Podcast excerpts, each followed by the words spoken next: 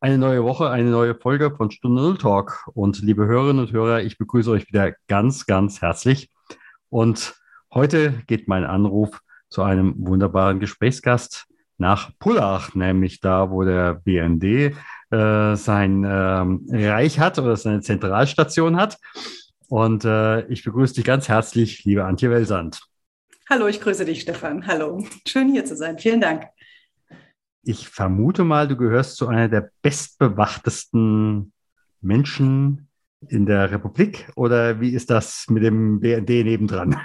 Ja, nachdem ich ja täglich mehrfach durchaus da vorbeifahre, sehen die nicht nur den äh, Alterungsprozess, den fortgeschrittenen, sondern wahrscheinlich bin ich tatsächlich irgendwie gehören wie hier zu den Bestbewachten.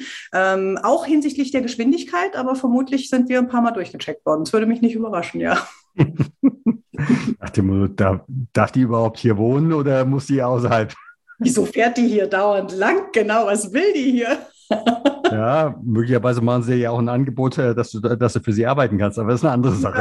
Ja, ja ich weiß nicht. Da die irgendwie, also die, die Hauptverantwortlichen jetzt sind ja inzwischen nach Berlin umgezogen und hier ist nur noch die kleinere Dependance mit einem gigantisch großen, wunderschönen Grundstück. Ich bin mir nicht so sicher. ja, aber ähm, selbst wenn du so ein Angebot äh, von äh, den Schlapphüten bekommen hättest, äh, was muss ich heute wollen, um heute dein Kunde zu werden? Um heute mein Kunde zu werden. Aha, ich habe schon wirklich befürchtet, dass du mir, äh, dass du meine Introfrage nimmst. Äh, was bin ich dir dankbar, dass du das nicht tust? Ähm, also sagen wir mal so, ich bin jetzt ähm, fast 50 und ähm, wie das halt immer so ist bei, bei Leben sozusagen oder bei, bei in so einem Alter, man hat ja so ein paar Denkprozesse irgendwann. Und äh, das ist sicher auch abhängig von der Lebensphase. Und ähm, ich habe zwei Kinder. Ähm, also insofern, was mir zunehmend wichtiger geworden ist, ähm, sind so ganz altmodische Begriffe, die aber inzwischen auch bei den ominösen Generation X, Y, Z und wie sie alle heißen, immer wieder ankommen und sehr gut ankommen. Also mir ist Anstand wichtig, mir ist Respekt wichtig, mir ist Ehrlichkeit wichtig, mir ist, ähm, also in meiner Branche, ich bin ja seit 25 Jahren im Headhunting und im Recruiting tätig muss ich manchmal sehr lachen, wenn Kicker und Obstkörper als Incentives gelten. das finde ich doll, ja. Ich finde irgendwie, das ist so, weiß ich nicht. Ich rede auch nicht drüber, dass ich beim Arbeiten atmen darf. Also mir sind ganz traditionelle Werte sehr wichtig und das ist auch international übrigens durchaus das Gleiche, in einer gewissen anderen Tonalität oder Farbschattierung vielleicht. Aber letzten Endes ist meine Quintessenz, wenn wir ehrlich, offen miteinander umgehen, dann können wir uns auch schwierige Themen einfach mal sagen. Wenn irgendwas nicht gut gelaufen ist, finde ich das total normal, zu einem Kollegen zu gehen oder zu einer Kollegin. Du lass uns mal einen Kaffee trinken. Ich würde gerne was mit dir besprechen. Und das bringt uns ja vorwärts. Ja, es ist ja nicht dieses awesome. Ähm, und es geht nicht darum, dass wir irgendwie permanent eine Lobhudelei machen, sondern es geht einfach darum, dass wir wirklich sehr menschlich, empathisch miteinander umgehen, zuhören, Fragen stellen, auf den anderen eingehen, Rücksicht nehmen und vielleicht auch nicht das, was für mich sozusagen im Moment der, das Zentrale im Leben ist, auf den anderen zu übertragen. Ja, das ist mein Leben und das sind meine Ansprüche. Und es ist ganz schlau, wenn wir da ein bisschen toleranter sind mit dem anderen. Und was ich aber immer wieder beobachte, ist, wenn wir vom Interpretieren weggehen und ins Nachfragen reinkommen. Also von, meine Kinder kennen den Spruch, ähm, ich glaube, das ist so und so. Und dann müssen sie immer schon lachen und sagen, ja, ja, Mami, ich weiß. Wie komme ich vom Glauben zu Wissen? also das ist wichtig für mich, ja. Ja.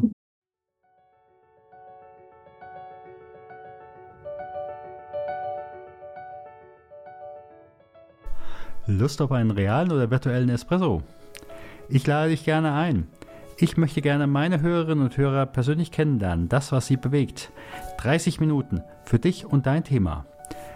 Schau direkt nach unter stunde0-talk.com slash espresso 30. Ich freue mich auf dich. Dein Schiffern, Schiffernhund.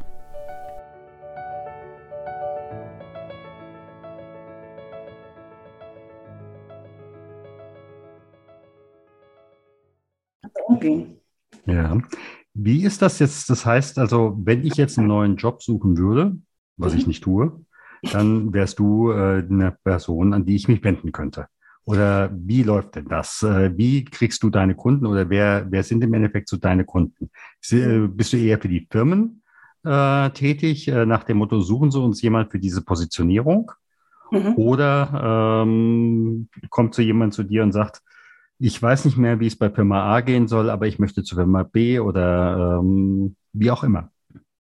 Beides ähm, weil das eine bedingt das andere. Mhm. Und deswegen habe ich mich in meiner Selbstständigkeit entschlossen, auch beide Märkte zu bedienen, weil ähm, ich spreche dann jeweils aus dem Blickwinkel des anderen. Also meine Kunden sind Privatkunden und Unternehmenskunden, die in 100 Prozent der Fälle auf Empfehlung kommen. Also ich bin jetzt seit über fünf Jahren selbstständig. Habe noch nie Akquisition gemacht. Ich habe noch nie ein anständiges Marketing gemacht.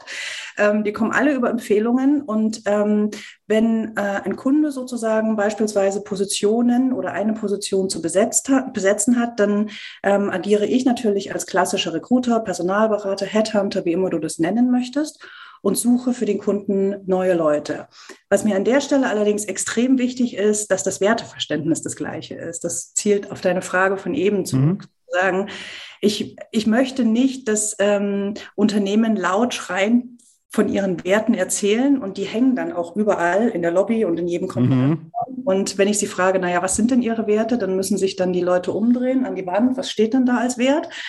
Also mit den Firmen möchte ich nicht arbeiten mhm. ähm, sondern ich rede ganz gern mit Unternehmen, die eigentlich auch nicht über ihre Werte reden, sondern die leben sie ganz einfach. Ja, also ich claime ja mich als ethisches Recruiting und bei einem Vortrag fragte mich mal jemand, was ist denn ethisches Recruiting für Sie? Und ich musste damals so lachen, habe gesagt, ich kenne Ihre Firma, Sie nennen das anständig. und ja, deswegen sind sozusagen, ich arbeite ausschließlich mit Unternehmen, wo der Mitarbeiter tatsächlich noch einen Platz hat und einen Wert.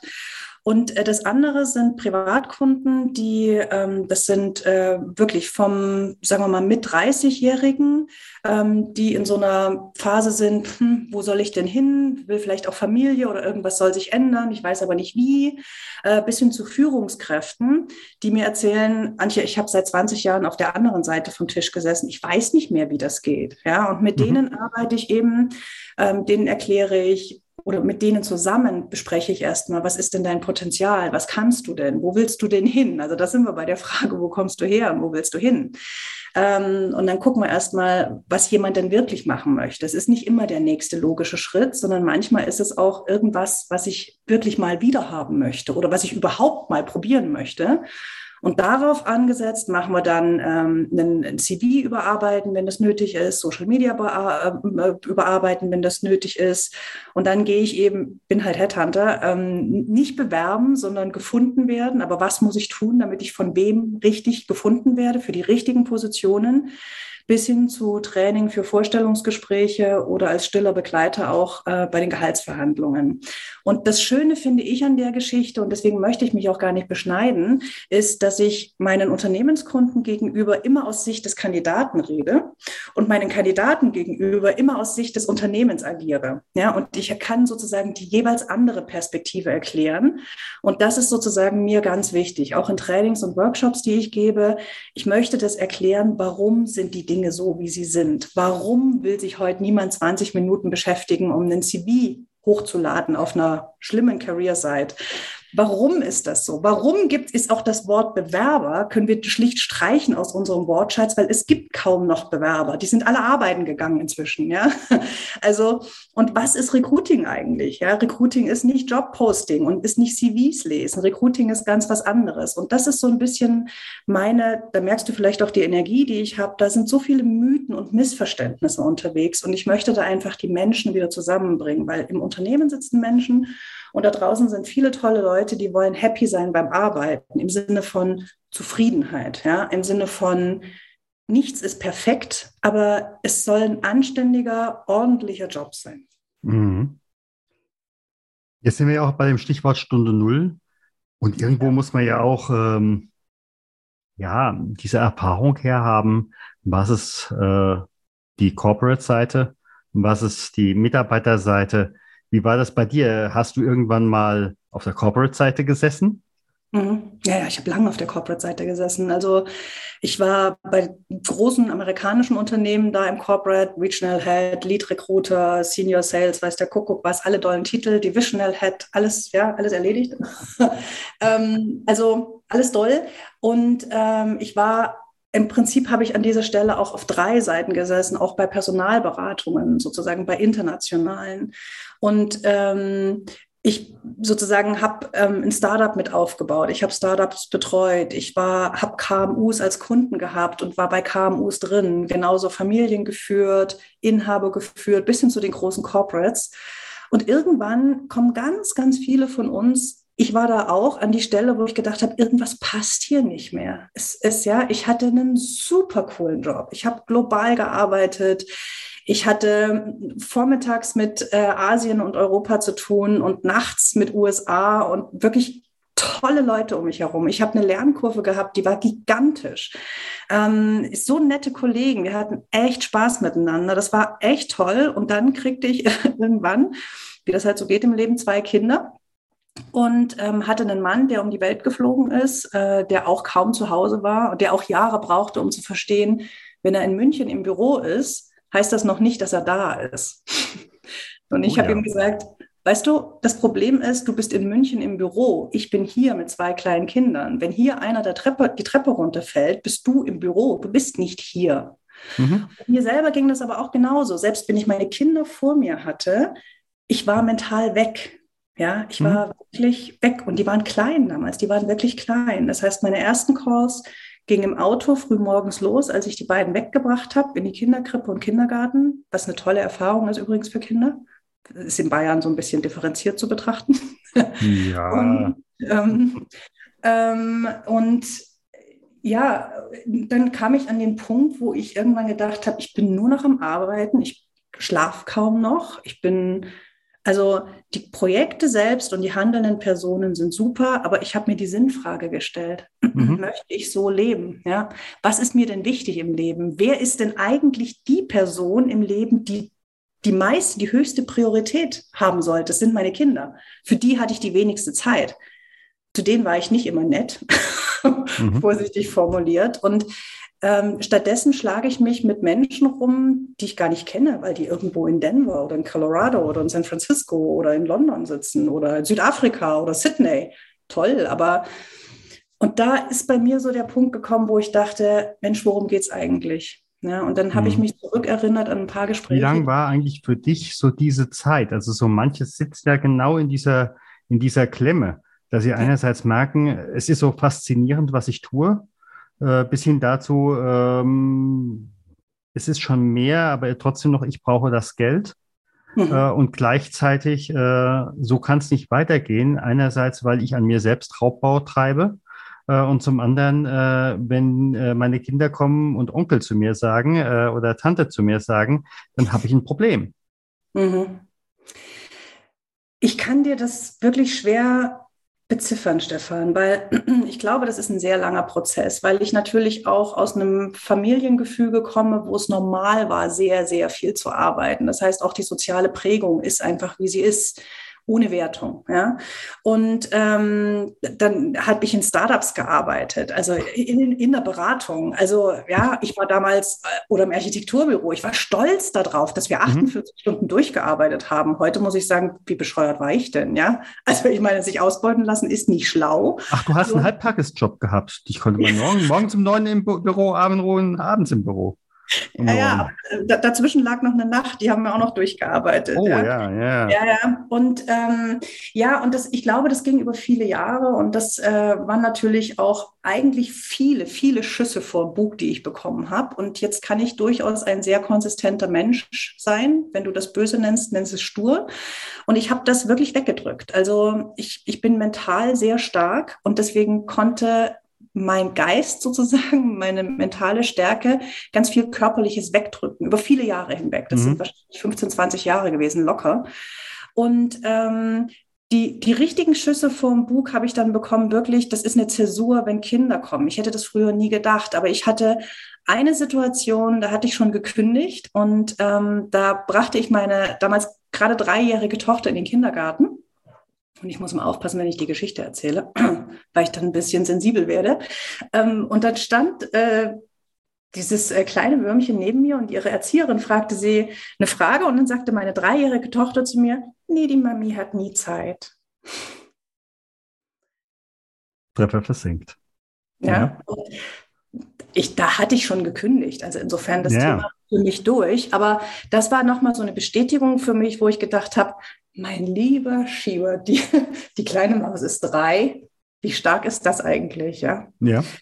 Und ähm, ich glaube, ähm, sozusagen, wenn, wenn wir das ehrlich mit uns sind und wenn wir das auch wirklich gut machen, dann können wir trotzdem einen guten Job machen. Und wir können Job und Elternsein prima miteinander verbinden. Und nochmal, sich ausbeuten lassen ist echt nicht schlau. ähm, aber ich glaube, das ist, äh, wie gesagt, ich bin durchaus ein konsistenter Mensch. Ähm, bei mir hat es ein paar Jahre gedauert. Ich bin froh, mhm. der schneller schlau wird. Und dann bin ich aber auch richtig ins Eingemachte gegangen. Also ich habe mir Coaching genommen und habe meine eigene Familienhistorie aufgearbeitet. Also das war, das ist parallel übrigens nicht zu empfehlen, das muss man nicht machen.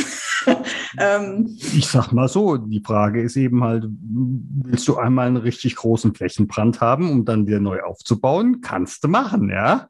Also möglicherweise ist das an der Stelle auch effizienter, äh, aber es ist natürlich Hardcore. Ja, also darüber müssen wir uns klar sein. Ja, also es ja. war wirklich hardcore, war aber sehr gut. Also für mich war es gut. Ähm, es ist eine individuelle Geschichte, man muss das nicht parallel machen, man muss nicht von der einen, äh, äh, von dem einen Gespräch ins nächste Gespräch gehen. Das ist äh, wirklich nicht, nicht klug. Aber es war gut, weil mir wirklich, ich wollte mir selber den Spiegel vorhalten und ich wollte, was mir halt im Leben wichtig ist, auch mit meinen Kunden, ich wollte das Warum dahinter verstehen. Warum mhm. mache ich das dann? Warum suche ich mir dann in, in Serie Kamikaze-Jobs? Die nachgewiesenermaßen, also ich hatte einen Job, ähm, der, der, wäre eigentlich offiziell für fünf bis sechs Vollzeitpositionen gewesen. Ich habe den alleine auf 85 Prozent gemacht. Also mhm. kann man mhm. schon machen, ja. Gesund ist es vermutlich nicht. Je nachdem, was du erreichen willst. Also ich kenne jemanden, äh, der hat bei einem ganz großen IT-Haus gearbeitet äh, und äh, war keine 40 und äh, hat einen Infarkt gekriegt, äh, mhm. final. Und äh, nachher hat man fünf Menschen auf seine Stelle eingestellt. Ja, ja. genau. Also ähm, da fällt mir sofort ein Name ein, ja. Und sein jüngstes Kind hat, hat ihn nie kennengelernt. Oh wei. Ja.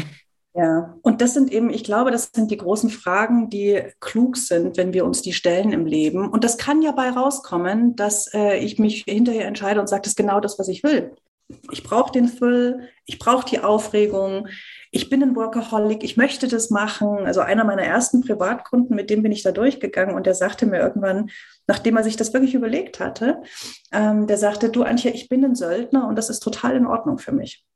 Und mhm. das ist wirklich in Ordnung. Der sagt das auch jetzt noch viele Jahre später, weil er hat sich das überlegt und es war seine Entscheidung, diesen Weg zu gehen.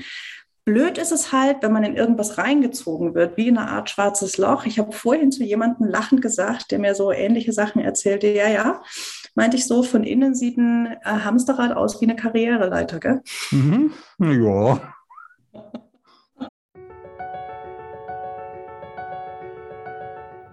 Mein Team braucht Verstärkung.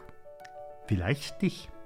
Wenn du Interesse an Empfehlungsmarketing hast und dir frei etwas aufbauen möchtest, dann lade ich dich auf einen virtuellen Espresso ein.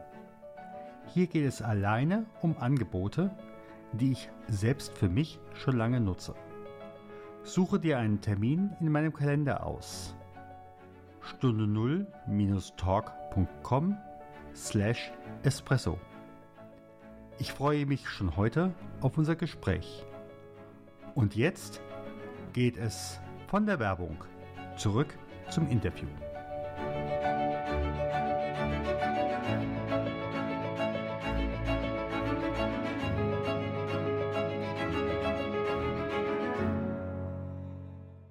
Kennen wir nur zu gut. Kennen wir ja. nur zu gut, denn in gewissem Maße habe ich mal für fünf Jahre an einem ähnlichen Schreibtisch gesessen wie du, äh, denn ich habe äh, damals noch vor den 2000ern für die Kirche ähm, Outplacement gemacht. Die Kirche oh. hatte damals nur 10 Prozent eines Jahrgangs eingestellt. Das heißt also, das waren damals angehende Pfarrerinnen und Pfarrer und 90 Prozent eines Jahrgangs sind nicht eingestellt worden. Ich dachte, die Kirche hat Nachwuchskräfte. Jetzt haben, jetzt ist das, jetzt würde es diese Stelle nicht mehr geben. Aber damals ähm, waren wir mit drei halben Stellen in Deutschland alleine, äh, plus eine Dame vom Arbeitsamt, die das ehrenamtlich gemacht hat und haben damit äh, Deutschland beraten. Und du musst wissen, zum damaligen Zeitpunkt äh, konnte man sagen, in jedem größeren deutschen Unternehmen arbeitete ein Theologe oder eine Theologin. Und ja. äh, unser Job war es damals, äh, die Menschen äh, zu beraten, einerseits äh, dein Traumberuf, wie du ihn die ganze Zeit gedacht hast, geht nicht in Erfüllung. Mhm. Äh, und gleichzeitig, ähm, was ist es jetzt alternativ? Ähm, und das ist eben halt nicht äh, die Deutsche Bank äh, in Kleinkleckersdorf. Ähm, das passt dann irgendwo nicht mehr. Das heißt also, äh, man muss an der Stelle auch äh, ja wendig sein und wendig mhm. werden und äh, das eben halt auch vor, vor, vor dann über 20 Jahren. Also ich kenne, ich kenne den Teil des Jobs auch. Ja, und das ist sicher nochmal die härtere Variante im Outplacement, ähm, weil äh, auch da gibt's gute und nicht ganz so gute. Das ist wie in jedem einzelnen Job. Aber die, die Herausforderung für dich war sicher, nochmal um einiges höher als das, was ich jetzt habe, weil normalerweise sind es ja, also ich sag mal zu 80 Prozent Personen, die sich von sich aus verändern wollen, die von sich aus mhm. sich bewegen wollen. Und das ist sehr viel angenehmer, mit, äh, mit einem Menschen zu arbeiten, der ja von sich aus ins Denken und Handeln kommen möchte, als überhaupt erstmal jemanden vor sich sitzen zu haben und zu sagen, du, du kannst jetzt noch weitere drei Monate lamentieren. Das kannst du gerne machen. Es wird dich halt zu nichts bringen. Also es Richtig. ist deine Entscheidung, lamentierst ja. du weiter oder kommst du jetzt nochmal ins Handeln? Und das mhm. ist sicher nochmal die ungleich schwerere Aufgabe, die du da hattest. Heutzutage ist die Aufgabe nicht mehr notwendig. Heutzutage sucht die Kirche wieder gute Leute. Aber wie gesagt, das ist, äh, das, ist das, was ich vor, vor, über, vor über 20 Jahren gemacht habe. Mhm. Ja, aber schau, du hattest ja in deinem Leben auch ähm, einfach ein paar Veränderungen, ja. äh, die du von dir aus angestoßen hast. Und äh, haben sie dich klüger gemacht? Bist du zufriedener geworden? Ist es schlimm, mal eine Abbiegung zu nehmen oder die Kurve zu wechseln? Ja, wobei da sind ganz viele Schattierungen drin. Also ähm, ich habe kaum eine der größeren äh, Veränderungen, und ich hatte einige, äh, mhm. freiwillig genommen. Ja. Mhm. Ähm, damals, äh, als ich zur Kirche, als ich bei der Kirche war, äh, nach dem, nach dem ähm, ersten Examen hieß es, sie haben äh, neun Monate Wartezeit. Und ich habe so flapsig gesagt, äh, na schwanger werden kann ich nicht. ähm, und äh, habe dann für mich gesagt, äh, weil ein Freund hatte das gerade gemacht, ich gehe entweder in Hamburger Hafen und heuer auf dem Schiff an und komme in neun Monaten wieder Vielleicht können Sie mich ja irgendwo äh, als äh, Smoothie für die Küche brauchen. Oder ich bewerbe mich, damals gab es das mit BA noch nicht, äh, wir reden über 1989, äh, oder noch nicht in dem Maße, oder ich mache eine kaufmännische Ausbildung und war dann in äh, Darmstadt bei Merck und habe dort eine kaufmännische Ausbildung gemacht. Mhm. Und am Ende der Zeit ähm, hat damals Merck keinen eingestellt vom Jahrgang. Mhm. Ja. Mhm. Ähm, es sei denn, ich hätte damals äh, für Merck nach äh, Polen gehen wollen, aber äh, dazu war ich in dem Moment nicht, äh, ähm, das war es damals nicht, weil ich mhm. einfach auch da ähm, russische Sprachkenntnisse habe und ähm, das passte in dem Moment für mich privat nicht. Mhm. Ja, und äh, über die Jahre bei Pirelli, dann wieder bei der Kirche, äh, es gab immer Gründe, weshalb das eine zu Ende ging und das andere begann bis hin dazu, dass dann die Gesundheit äh, bei 70 Prozent Schwerbehinderung mir irgendwann auch gesagt hat, äh, mit Pfarrer und äh, Gemeinde und Fahren und so weiter und so fort, das geht so nicht mehr. Mhm. So dass ich eben halt dann auch äh, im Vorfeld äh, hatte ich schon, äh, da meine Frau ein Ingenieurbüro hatte, eine Fachkraft für Arbeitssicherheit gemacht, was ja nun nicht ganz so typisch ist für den Pfarrer, muss man etwas zurückhaltend auszudrücken. Ähm, aber okay, dafür gibt es jetzt wieder neue Ideen. Also ähm, es war alles unfreiwillig, mhm. aber ähm, ich habe versucht, das Beste daraus zu tun. Ja, und schau, das Wichtigste, was du gemacht hast, ist äh, die, die Einsicht zu haben, dass nichts im Leben für ewig ist. Ja? So. Also meine Erfahrung ist, dass diejenigen, die an irgendwas festhalten wollen oder müssen oder die sich nicht lösen möchten, ähm, die tun sich wirklich sehr schwer. Das Einzige, es gibt ja diesen alten Spruch, das Einzige, was sicher ist, ist die Unsicherheit. Und ich glaube, wir müssen einfach zu der Einsicht kommen, dass die Unsicherheit zum Leben zählt. Es gibt keine Sicherheit. Nichts auf dieser Welt ist sicher. Ja, also keine Ehe ist sicher, meine Gesundheit ist nicht sicher, der Job ist nicht sicher. Und ähm, also das ist, äh, das gibt auch heute noch mehr Jobs, als man denkt, wo Menschen 20 Jahre und mehr bei einem Unternehmen sind. Aber das ist heute nicht mehr sehr wahrscheinlich, dass ich bei Daimler als Azubi einsteige und dann als Vorstandschef ende. Also das ist ein relativ singulärer Fall. Ja, wenn ich dem hinterherhechle, hm, ist wie wenn ich meine Altersvorsorge auf eine Lottospielen ablege. Das ist nicht sehr wahrscheinlich. Ja, mhm. also insofern, das ist einfach, ich glaube, mit der Realität zu leben und die Realität anzuerkennen und all die Veränderungen und auch neuen Erfahrungen, die ja zukommen. Mein Gott, wie spannend ist das denn? Ja, es ist eine mhm. neue Erfahrung. Ich habe was Neues kennengelernt. Hm, das ist es nicht mehr. Macht nichts. Auf zu neuen Ufern. Das ist ja das, was unser Leben so spannend macht. Richtig, richtig. Wenn du, äh, bevor du in die äh, Corporate-Welt gegangen bist, ja. ähm, etwas gewusst hättest, was du heute weißt, mhm. wärst du da anders reingegangen oder wärst du überhaupt reingegangen?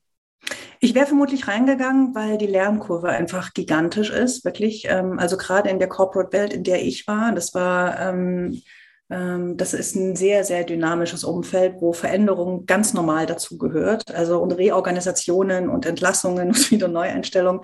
Ich glaube, ich hätte das gemacht, weil ich ein neugieriger Mensch bin und weil ich mich sehr schnell langweile mhm. und auch wahnsinnig schnell ungeduldig bin. Und mhm. Äh, das hätte ich gemacht. Äh, ich hätte mir gewünscht, dass ich früher lerne, klarer Grenzen zu setzen und Nein zu sagen. Und das ist mir sehr spät erst klar geworden, dass ich gedacht habe, ich kommuniziere sehr klar und habe dann doch gemacht, was der andere wollte ähm, was nicht schlau war. ähm, und das sozusagen früher zu lernen und dann aber auch zu akzeptieren, wenn es die andere Seite nicht machen möchte oder nicht machen kann, mhm. dann äh, sozusagen, dann ist, also Loyalität ist ja keine Einbahnstraße, ja, mhm. Loyalität mhm. beruht auf zwei und sozusagen, es gibt Dinge, die kann ich nicht bewegen und wenn ich früher die Einsicht gehabt hätte, was ich nicht bewegen kann, dann muss ich aber auch nicht loyal jemandem gegenüberstehen oder einem Unternehmen gegenüberstehen, sondern dann kann man sich, wie ich das ja auch gemacht habe, in Freundschaft verabschieden. Ja, also ich habe heute noch wirklich ein gutes Verhältnis zu ganz vielen Kollegen, weil mhm. ich mich in Freundschaft verabschieden konnte. Mhm. Mhm. Ähm, und das hätte ich gern früher gehabt in meinem Leben. Aber ich Sturschädel, da musste ich halt hinkommen. Lernende Schmerzen. Beispiel auf zwei Beinen, genau. Aber Stichwort Loyalität, ähm, wenn dir es zu privat ist, äh, dann sag es. Ähm, in dem Moment, wo du damals für dich die Entscheidung getroffen hast, jetzt gehe ich aus der Corporate-Welt raus. Mhm. Äh, hat da dein Mann damals gesagt, auch oh, Chassis, klasse, finde ich toll? Äh, oder wie hat er eigentlich reagiert, zumal äh, dann ja auch äh, 2,50 Euro äh, am Monatsende fehlten? Der hat tatsächlich gesagt, oh Schatzi, finde ich klasse. Weil, ähm, wenn wir das nicht gemacht hätten, dann ist uns beiden klar, und wir haben gerade, glaube, vorgestern Abend drüber gesprochen, dann würden wir heute nicht mehr zusammen sein, dann wären wir geschieden. Ja, ja, aber ich muss sagen, auch wenn ich deinen Mann nicht kenne, Hochachtung. Ja. ja. also das ist, ähm, das haben wir wirklich gemacht, ähm, ja. weil er hat ja gesehen, was das mit unserer Familie, mit den Kindern, mit mir gemacht hat. Und ähm, der ist ein toller Ehemann. Also insofern, der hat das ja auch wirklich wahrgenommen in dem bisschen Zeit, Schön. wo er da war. ja, also der, der, hat das dann schon erst unterschwellig, aber dann auch sehr visibel wahrgenommen und deswegen hat er das gesagt. Und andersherum, ein paar Jahre später, hat er mich aber gefragt, du Schatzi, ich würde gerne die Corporate-Welt verlassen. Meinst du, wir schaffen das? Und da habe ich zu ihm gesagt, mach das, geh. Mhm. Mhm. Also, ähm, und auch das ist wichtig, glaube ich, ähm, dass man in einer Beziehung ähm, da offen miteinander sein kann und sich dann auch gegenseitig unterstützt, weil äh, das ist einfach eine schwierige Phase, in der einer von beiden dann drin ist. Und er hat mich da immer getragen. Das weiß ich auch sehr zu schätzen und zu würdigen, dass das eine sehr luxuriöse Position ist. Und gleichzeitig finde ich das aber in einer Partnerschaft ist das das unbedingte Muss, weil wie denn sonst? ja. Sind wir sofort beieinander. Auch kein Incentive für mich übrigens. Es äh, fällt unter, ich atme. jo, ja, absolut. Aber ich Absolut. weiß das sehr zu schätzen. Also er hat das schon gemacht und ähm, natürlich ist das auch ein Einschnitt in die Portokasse, na klar. Ja. Ja, aber das ist, ähm, wir hatten auch später nochmal die Situation, wo wir uns überlegt haben, Mensch, irgendwie kaufen wir das Grundstück äh, bei den Grundstückspreisen in München. ja, also jetzt gerade wieder eine neue Statistik hoch ähm, von einem der großen Investmenthäuser München, die sechstteuerste Stadt weltweit. Und wir haben uns damals tatsächlich in die Augen geguckt und haben gesagt, wir könnten uns das Grundstück schon kaufen und die Hütte draufbauen, kein Problem. Aber dann müssen wir so weiterarbeiten, wie wir jetzt arbeiten wollen wir das echt? Mhm. Mhm. Und dann haben mhm. wir das Grundstück nicht gekauft. Ja. ja.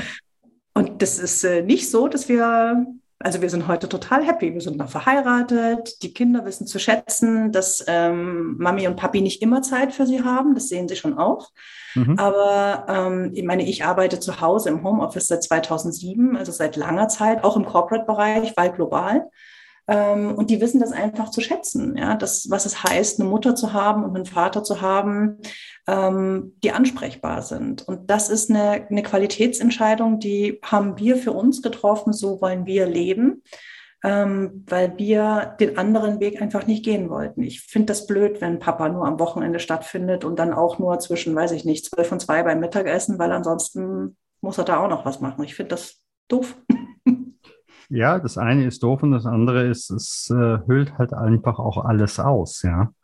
Und mhm. äh, das ist vielen überhaupt nicht bewusst oder es wird ihnen dann bewusst, äh, wenn es nicht mehr einzuholen ist. Eben, und das ist eine, eine Lektion, die ich gelernt habe. Also ähm, jetzt wird es mal kurz irgendwie philosophisch, stopp mich im Zweifelsfall, aber ich finde, wenn wir davon ausgehen, wenn wir unsere eigenen Worte ernst nehmen, ja, unsere Kinder sind das Wichtigste, was wir haben, ist unsere mhm. Zukunft ja, dann muss ich mir die Frage stellen, in letzter Konsequenz, wie viel Zeit verbringe ich denn mit den Kindern und wie viel mentale Freiheit habe ich auch mit den Kurzen? Weil mhm. die Kurzen werden sehr schnell zu langen. Also mein Sohn ist jetzt zwölf. Er war immerhin so nett zu warten, bis er zwölf wird, bevor er mich, äh, äh, bevor er größer war als ich. Mhm. Das wird total schnell, ja. Und wenn ich diese Bande zu meinem Kind nicht schaffe, äh, zu kreieren, wenn die klein sind, wenn der fünf ist, ist vorbei. Wenn ja? der in der Schule kommt, ist rum. Ist vorbei, ist total ja. rum. Die Prägungen sind weg, die Bindungen sind andere. Ich kann einiges aufholen und es kann immer noch eine schöne Zeit werden. Aber mir war das nicht, mir war das nicht genug. Ich wollte mhm. sozusagen so ein, mhm. so ein Verständnis haben für meine mhm. Kinder, dass die, mhm. wenn die Tür reinkommen, dass ich den Blick habe zu sehen, ohne dass sie was sagen, wie geht's dir denn heute, Schnucki? Mhm. Ja, klar. Ja. Und das ja. ist, das ist nur eine Wertung, wie, wie wir das für uns entschieden haben oder ich für mich. Ähm, keine Wertung, dass das so richtig ist oder andere das so tun müssen. Aber für mich war es nicht konsequent, das eine zu sagen und das andere zu tun. Mhm. Mhm. Aber ich kann mir auch gut vorstellen, dass gerade auch solche Gedanken wiederum äh, in den Gesprächen mit deinen Kunden einfließen. Mhm. Ähm, Im Sinne von, kannst du machen aber das hat den und den, hat, hat dieses und jenes Preisschild. Und viele äh, sehen ja äh, sowohl das Preisschild äh, dessen, was da auf sie zukommt, äh, aber viele sehen nicht auf das, auf das Preisschild, was sie hinter sich haben. Was das, was ihr, im, was ihr Leben im Augenblick kostet und deshalb möglicherweise auch nichts verändern. Das ist, das ist fast wörtlich das, was ich zu manchen Kunden sage. Ja. Ähm, jedes jedes Income, was du hast, also jedes, wie heißt denn das auf Deutsch, ähm, jedes Jahreseinkommen, was du hast, ja. ähm, hat einen Preis. Ja. Die Frage ist, welchen Preis bist du bereit zu zahlen?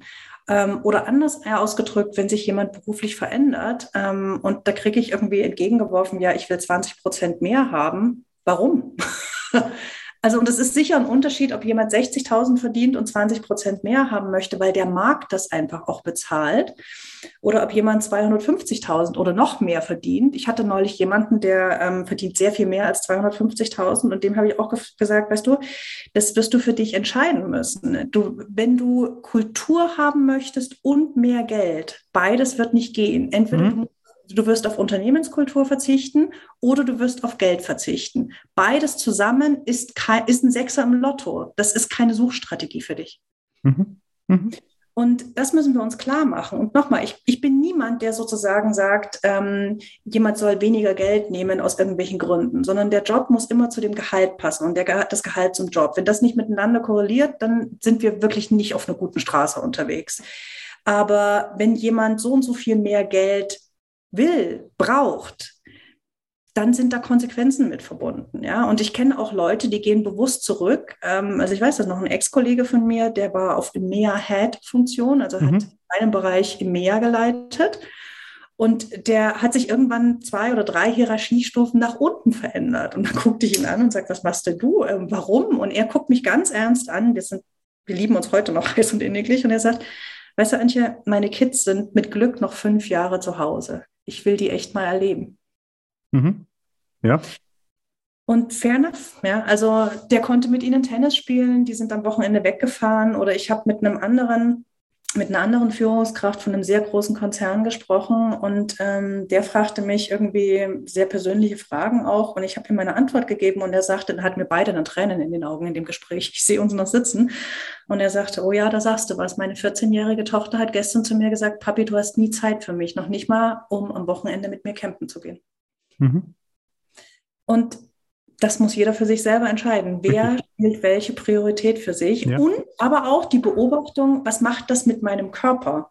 Weil mhm. viele mhm. von uns, ähm, die sehen das schon, dass das nicht gut ist, ja? Mhm. dass sie im völlig falschen Track sind, aber sie gehen den nächsten Schritt nicht. Ähm, der Erkenntnis von, bestenfalls sind es ja nur Nackenverspannungen, ja. Aber wir hatten ja auch mal das Gespräch, wo dann Leute im Tinnitus landen oder mit, weiß ich nicht, Neurodermitis und irgendwelchen Allergien oder ja, je, bei jedem äußert sich das woanders. Bis hin zu neulich irgendwie habe ich von jemandem gehört, der ist äh, 48, glaube ich, und irgendwie ist in einem fulminanten Herzinfarkt geendet. Also mit Glück ist er nicht schwerstbehindert geblieben.